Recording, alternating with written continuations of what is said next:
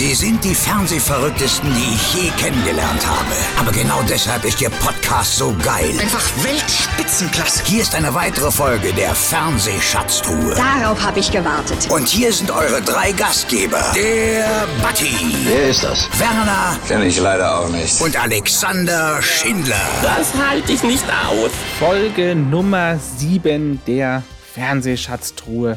Herzlich willkommen. Ja, ich bin der Alex, ich bin heute zum großen Staffelfinale einsam und allein. Kein Publikum, keine Co-Moderatoren, nur mein Gast und ich.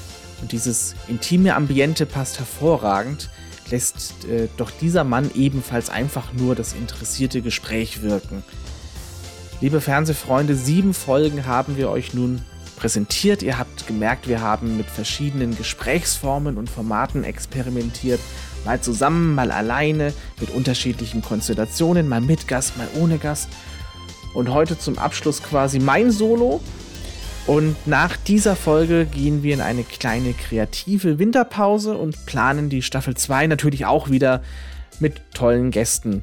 Aber wir gehen nicht, ohne euch heute nochmal einen absoluten Premium-Gast präsentieren zu dürfen. Unser letzter Gast in Staffel 1 der Fernsehschatztruhe ist ein Mann, der quasi diese Schatztruhe sinnbildlich gebaut hat und im Laufe der letzten 50 Fernsehjahre mit so viel Inhalt gefüllt hat wie kaum ein anderer. Heute in der Fernsehschatztruhe Frank Elstner. Bevor es aber losgeht, noch im Sinne unseres Transparenzversprechens ein paar Informationen. Wir haben dieses Gespräch nämlich bereits Anfang April geführt, inmitten der Planung für diesen Podcast. Und eigentlich mit dem Hintergrund ein Special für ähm, Verstehen Sie Spaß, also 40 Jahre Verstehen Sie Spaß vorzubereiten. Werner und ich waren da auch als Pressevertreter eingeladen nach München. Wir hatten Termine mit weiteren Moderatoren von Verstehen Sie Spaß und zu dieser Zeit war es aber noch nicht klar, ob es Corona-bedingt ein Publikumsveranstaltungsverbot geben wird. Am Ende wurde die ganze Sache für Publikumsgäste abgeblasen. Die Sendung fand zwar statt, aber ohne Publikum. Wir durften also da auch nicht hin, aber das Gespräch mit Frank Elstner hatte ich zu dieser Zeit bereits telefonisch geführt. Und freilich habe ich die Gunst der Stunde genutzt, um mit Frank Elstner über seine Fernsehjahre zu sprechen. Hier nun also zum großen Staffelfinale mein Sologespräch mit Frank Elstner. Viel Spaß. So, eine neue Folge unseres Podcasts mit einem ganz besonderen Gast, der für mich als Kind schon eine Art Chef-Showmaster am Samstagabend war. Ich freue mich sehr, dass er heute hier ist am Telefon. Herzlich willkommen, Frank Elstner. Hallo, ich finde das nett, dass Sie mich anrufen. Ja, und ich freue mich, dass Sie sich die Zeit genommen haben. Als ich jetzt eben bei Ihnen anrief, muss ich zugeben, da war ich nervös, aufgeregt, ein bisschen hibbelig. Auch wenn ich weiß, und ich kenne Sie aus Ihren Sendungen als Gesprächsgast oder als Gesprächspartner, dass ich das bei Ihnen nicht zu haben brauche. Sie haben unzählig viele Gespräche geführt. Gab es bei Ihnen auch einen Gast, bei dem Sie ähnlich wie ich aufgeregt waren? Ja, natürlich, viele. Äh, die ganze Zeit, wenn ich Sendungen gemacht habe mit interessanten Gästen, die auch eine interessante Vita haben, war ich immer aufgeregt. Weil man ist ja nicht aufgeregt, weil man Angst hat, sondern man ist aufgeregt, dass man vielleicht nicht alles richtig macht. Und ja, äh, wenn man einen guten Gast hat, dann möchte man natürlich auch gescheite Fragen stellen. Also ich bin da genauso unter Strom gewesen wie Sie jetzt, aber ich kann Sie beruhigen, äh, ich werde Sie nicht beißen. Das freut mich. Also da, da habe ich auch drauf gebaut, ehrlich gesagt. Ähm, wenn Sie sagen, man hat Angst, dass man die richtigen, nicht die richtigen Fragen stellen könnte, ähm, sind Ihnen schon mal Fragen gestellt worden, die Sie abgelehnt haben, mal abgesehen vom persönlichen, privaten Bereich, aber wo Sie sagen, nee, also was habe ich denn jetzt da für einen komischen Vogel vor mir sitzen? Ich bin so oft interviewt worden und da gibt es natürlich auch ein paar Interviewer, die nichts drauf haben. Äh, dann bin ich halt ein bisschen kürzer angebunden. Also wenn mich einer gut fragt, dann kann er eigentlich jede Frage stellen, äh, denn ich habe ja immer die Chance zu antworten. Das heißt also, ich, ich merke, ob unser Gespräch gut oder schlecht, schlecht lief, ähm, wenn Sie jetzt nach fünf oder zehn Minuten vielleicht schon ähm, Tschüss sagen müssten. Also, wenn ich nach zehn Minuten Tschüss sage, dann hat das nichts damit zu tun, dass Sie schlechte Fragen stellen, sondern okay. dass ich noch einen vollen Terminkalender habe. Okay. Da machen Sie sich mal keine Sorgen. Okay. Ähm, es steht ja bald das 40-jährige Jubiläum von Verstehen Sie Spaß an. Verstehen Sie Spaß ist ja die große Samstagabendshow in der ARD. Und eigentlich nach dem leider mittlerweile eingestellten Wetten das irgendwie der letzte Show-Dino. Beide Shows, Wetten das und Verstehen Sie Spaß, wurden ja durch Sie enorm geprägt als große Shows. Sie haben aber auch jede Menge kleinere Sendungen gemacht. Die Menschensendung, die vor kleinerem Publikum stattfand, ähm, die Montagsmaler, zwar auch als Live-Sendung, aber Hallo. Ähm, es waren sehr, sehr viele Sendungen, die Sie gemacht haben, auch Jeopardy. Ist denn der Reiz, in einer Sporthalle Böblingen vor 2000 Menschen zu stehen, ein anderer als zum Beispiel in einem Studio oder im E-Werk in Baden-Baden vor, weiß nicht, 100 Leuten? Natürlich ist das ein Unterschied. Äh, wenn Sie in Ferien fahren und Sie wohnen in einem Vier-Sterne-Hotel oder in einem Fünf-Sterne-Hotel, dann ist das sicher ein großer Unterschied zu einem Ein-Sterne-Hotel. Und ähnlich ist das mit den Studios. Manche Studios sind klein, gemütlich, manche Hallen sind groß, ungemütlich. Also da gibt es alle Varianten. Äh, wir haben uns immer versucht, darauf zu konzentrieren, die Kamera anzuspielen und nicht den Raum. Geht es in einem Studio mit weniger Leuten im Publikum leichter von der Backe oder ist es leichter, ein großes Publikum in einer Halle zum Lachen zu bringen? Also ich bin nicht der Entertainer, der Witze erzählt und die Menschen zum Lachen bringen will. Entschuldigung, wenn ich Sie unterbreche, aber das war ja immer das, was Sie sich in Verstehen Sie Spaß vorgenommen haben, die Menschen zum Lachen zu bringen. Ja, aber zum Lachen zu bringen mit guten Filmen. Für mich war es immer wichtig, dass wir gute Filme haben. Ja. Und äh, der Guido ist zum Beispiel ein Spaßmacher, ein Geborener, der hat Karnevalserfahrung, der hat Erfahrung als Büttenredner, ja. der hat Erfahrung mit kurzen Witzchen, die Menschen zu unterhalten. Das ist ein völlig anderer Stil. Ja. Und deswegen ist das auch so gut geworden bei unserem Wechsel bei Verstehen Sie Spaß. Keiner hat dem anderen was genommen. Kurt Felix ähm, ist ja auch ein langjähriger Weggefährte von Ihnen gewesen, den Sie aber auch in Wetten das schon kennengelernt haben. Da hat er Sie verladen in Ihrer eigenen Live-Sendung. Er gab Ihnen äh, als kleinen Absacker für eine gelungene Wette verkleidet, ähm, puren Essig zu trinken. Ähm, damit er aber in Ihre Show gelangt, musste er auch eine atemberaubende Hubschrauberwette kreieren. Sie machten in der Sendung ähm, gute Miene zum bösen Spiel, aber so richtig toll fanden Sie das erstmal nicht, oder? Also wenn Sie in der eigenen Sendung reingelegt werden, dann finden Sie das natürlich nicht toll im ersten Moment, weil Sie immer Angst haben, dass irgendeiner der eigenen Mitarbeiter sozusagen der Verräter war. Ja. Aber äh, als ich gesehen habe, wie sich der Kurt amüsiert hat, da habe ich mich natürlich mit ihm mitgefreut. Wir waren befreundet und wir gönnen uns gegenseitig die Gags. Und äh, Kurt ist ein Miterfinder von Verstehen Sie Spaß überhaupt, hat mich jahrelang beraten und ist ein ganz toller Mensch und leider viel zu früh gestorben. Daraus ist aber auch eine gewisse Freundschaft entstanden. Ich weiß noch in der Sendung, als er sie hereingelegt hat, waren sie per Sie und anschließend nur noch per Du. Wann ist man unter Kollegen per Du? Das kommt auf die Gelegenheit drauf an. Der eine ist jünger, der andere ist älter, der andere hat besonderen Respekt vor jemanden. Meistens gibt es dazu immer eine Situation, man trifft sich womöglich in einem Gasthaus und nach dem dritten Bier sagt man, komm, wir können eigentlich auch du sagen. Als Sie dann, verstehen Sie, Spaß übernommen haben, das war zu einer Zeit, als verstehen Sie, Sie waren der vierte Nachfolger von Paola und Kurt Felix, muss man auch dazu sagen, und Sie haben, verstehen Sie, Spaß von Ihrem Vorgänger Chano Yobata übernommen. Da waren Sie auch schon als Berater tätig, wenn ich mich richtig erinnere. Ähm, in der Zeit war aber, verstehen Sie, Spaß in enormen Quotenproblemen. Ich war bei Ihrer ersten Generalprobe im Publikum und ähm, erinnerte mich daran, als die Bühne auf war und Filme gezeigt wo worden sind, in den Drehpausen, wenn man das mal so bezeichnen möchte, dass ich da eine gewisse Nervosität gespürt habe. Sind Sie bei so großen Sendungen oder überhaupt bei Sendungen noch sehr nervös? Ja, natürlich. Fragen Sie mal einen Fußballspieler, der in der Bundesliga spielt, wie es ihm geht, fünf Minuten vor dem Anpfiff. Äh, jedes Mal, bevor irgendetwas Wichtiges beginnt, ist man nervös. Sonst hat man kein Herz und ja. äh, auch keinen Ehrgeiz.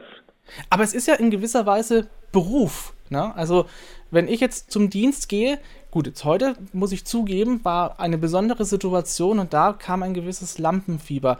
Ähm, ab wann, wenn die Sendung losgeht, vergeht das Lampenfieber? Relativ schnell bei Ihnen oder dauert das schon in gewisser, äh, in gewisser Maßen eine gewisse Zeit? Wenn ich den ersten Satz gesprochen habe, ja. dann ist das Lampenfieber weg. Das ist Automatismus. Wieso das so ist, weiß ich nicht. Ich kann mir das auch nicht erklären. Aber kurz vorher ist es so, als wenn ich äh, auf tausend Flammen tanze. Ja. Und wenn ich dann guten Abend gesagt habe, dann bin ich eigentlich souverän und habe keine Angst mehr. Fürchten Sie sich manchmal vor dem ersten Satz? Äh, ja, aber das hat andere Gründe. Ich habe, glaube ich, noch nie in meinem Leben bei einer wichtigen Sendung einen ersten Satz ohne Fehler gesprochen. Aufgrund dessen, weil man diesen ersten Satz immer besonders gut vorbereitet, weil das der Einstieg ist in eine Sendung, oder? Ich habe darüber nicht nachgedacht. Das ist so und man, man muss auch die Dinge nicht zu kleinwüchsig äh, interpretieren. Äh, es ist halt so, am Anfang bin ich nervös, am Anfang mache ich Fehler und dann geht's wieder. Und wem das nicht gefällt, der hat Pech. Wie sind Sie mit der Aussage von Rudi Carell Ihnen gegenüber mal umgegangen, der zu Ihnen gesagt haben soll, dass Sie nur Sendungen im Stehen oder Sitzen moderieren können? Ja, er hat recht. Ich habe verhältnismäßig kurze Beine, dann sieht man beim Laufen nicht so elegant aus. Der Rudi ist ein alter Fuchs, der sich genau auskennt mit den Wirkungen vor einer Kamera. Und äh, er, er hat recht. Hat das mit Ihnen, also nahmen Sie das als konstruktives Feedback oder war das für Sie eher so eine Art Kritik am Anfang, dass jetzt Ihnen jemand was ankreidet? Nein, überhaupt nicht. Das ist immer konstruktiv. Wenn jemand was sagt, was wahr ist, dann soll man sich das auch zu Herzen nehmen. Der Abschied von Verstehen Sie Spaß damals im November 2009 war ja aber auch der Abschied der großen Samstagabendbühne. Vor gut vier Jahren hat dann auch der SWR ihre Menschensendungen, ich glaube auch zu ihrem großen Bedauern, sie hätten die Sendung gerne weitergemacht, beendet.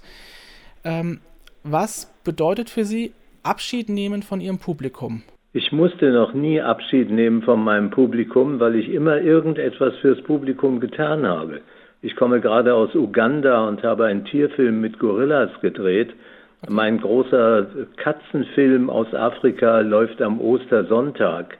Das heißt, äh, ich mische noch eine ganze Menge mit, wenn das auch Ihnen vielleicht nicht bekannt ist. Sie werden mich in mancher Überraschung noch in diesem Jahr erleben. Ich ja. habe unter anderem einen Netflix-Vertrag unterschrieben und werde dort große Interviews machen mit interessanten Menschen. Also ein bisschen müsst ihr noch mit mir rechnen. Da, da kommen wir gleich darauf. Ich frage ganz bewusst, denn bei Ihrer, äh, Sie haben jetzt gerade selber den, den Netflix-Vertrag angesprochen. Sie machen jetzt ein, also der, ich würde mal sagen, es ist schon der Nachfolger Ihrer Menschen der Woche-Sendung. Wetten, das war's. Äh, zunächst auf YouTube. Und Ihr erster Gast war da ja Jan Böhmermann. Und da haben Sie sicherlich nicht, ähm, ohne das bewusst zu sagen, ähm, schon mitgeteilt, dass sie sich langsam von ihrem Publikum verabschieden. Ist das nun der Schritt? Also nochmal auf Rudi Carell zurückzukommen. Der sagte in seinem letzten Interview, dass er keine Angst davor hätte, vergessen zu werden, da er ja in sämtlichen dritten Programmen in Form von Wiederholungen weiterleben wird. Ähm, ist das in gewisser Weise eine Form, dass das Produktionen sind, die sich nicht versenden können, sondern immer wieder in einem riesigen Online-Archiv verfügbar sein werden? Das ist mir viel zu kompliziert, was Sie da an Frage stellen.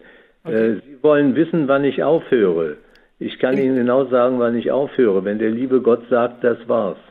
Im, im Gegenteil, es ist genau, ich, ich freue mich nämlich sehr, dass Sie diesen Schritt gewagt haben, den viele ja eben nicht machen, dass sie irgendwann auf die Online-Plattformen übergehen, um sich quasi dem Zuschauer, ja, heute würde man sagen, on demand zu widmen. Wie kamen Sie auf diese Idee? Glücklicherweise habe ich fünf wunderbare Kinder und ja. immer eins meiner Kinder hat irgendwann eine Idee, die ins Schwarze trifft. Und ja. mein Sohn Thomas, der Produzent ist von dieser Sendung, hatte die Idee und Papa hört auf ihn. Okay, Sie hören also sehr häufig auf Ihren Sohn Thomas, der ja auch ähm, selber viel produziert fürs Fernsehen und auch äh, äh, lange Zeit, ich glaube sogar mit ihrer, mit ihrer äh, Firma Entertainment, oder ich glaube, er ist sogar der, ähm, der Chef von Entertainment, ist das richtig? Nein, er ist der Chef von der Zoo Agency. Ah, okay. eine Agentur in Berlin. Er hat aber auch selbst mal moderiert. Wie fanden Sie das, als Ihr Sohn vor der Kamera stand und zum Beispiel es gab die äh, Sendung Erstes Glück, hieß die, aber auch Was passiert wenn? Das ging aus dem äh, ZDF Neo TV Lab hervor. Waren Sie stolz, als Ihr Sohn ähm, das vor der Kamera stand und vielleicht sogar in gewisser Weise in Ihre Fußstapfen trat? Ich war sehr stolz auf ihn und ich bedauere sehr, dass was passiert, wenn in der ARD nicht weitergelaufen ist. Ja. Das lag bestimmt nicht an ihm.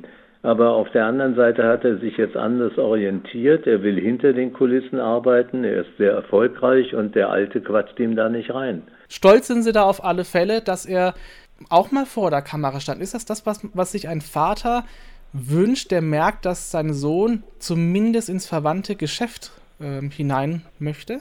Ich kenne Sie zu wenig, um Ihnen auf so intime Fragen eine ordentliche Antwort zu geben. Okay. Gibt es noch einen großen Showwurf, den Sie bisher vermisst haben, dass Sie den noch nicht erfunden haben? Eine Sendung, von der Sie glauben, das könnte zum Beispiel nochmal das große Wetten das Nummer 2 sein.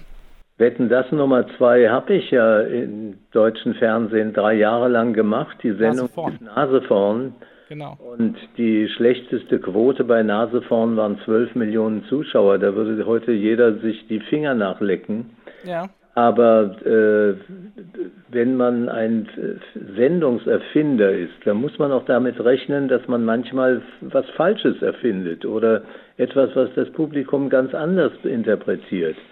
Und äh, das ist ein Auf und Ab, ein Geben, ein Nehmen. Das ist das Interessante an unserem Beruf, dass der Erfolg nie garantiert ist. Und wenn er dann eintrifft, dann freut man sich umso mehr. Sie sagten ja eben, Nase vorn hatte eigentlich weniger schlechte Quoten, mehr schlechte Kritiken. Ähm, ist das heute auch noch so, dass man mehr auf Kritiken als auf Quote hört?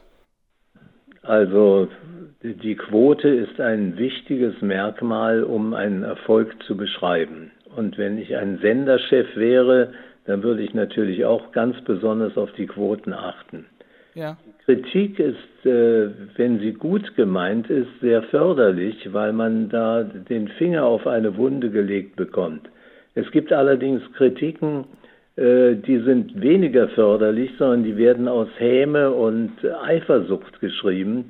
Ich kenne einen Journalisten, der hat einmal über meine Samstagabendsendung geschrieben, und äh, da gab es einen Fehler, die Sendung wurde nicht ausgestrahlt. Mit anderen Worten, der hat am Montag eine Sendung beschrieben, die es gar nicht gab.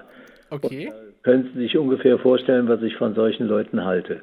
Sie haben aber, glaube ich, meine Frage noch nicht beantwortet. Ich hab, Sie haben recht, ähm, der, ähm, der, der, für Sie Nachfolger von Wetten, das war Nase vorn.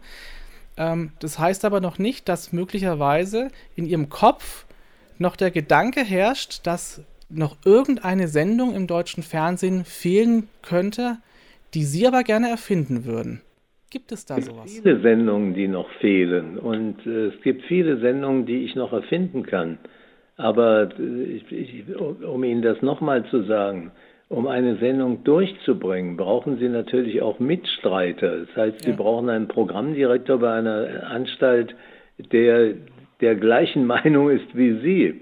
Ja. Ich hatte das große Glück, dass mein Programmdirektor im ZDF damals, als ich Wetten das erfunden habe, von der ersten Sekunde an ein Fan von Wetten das war.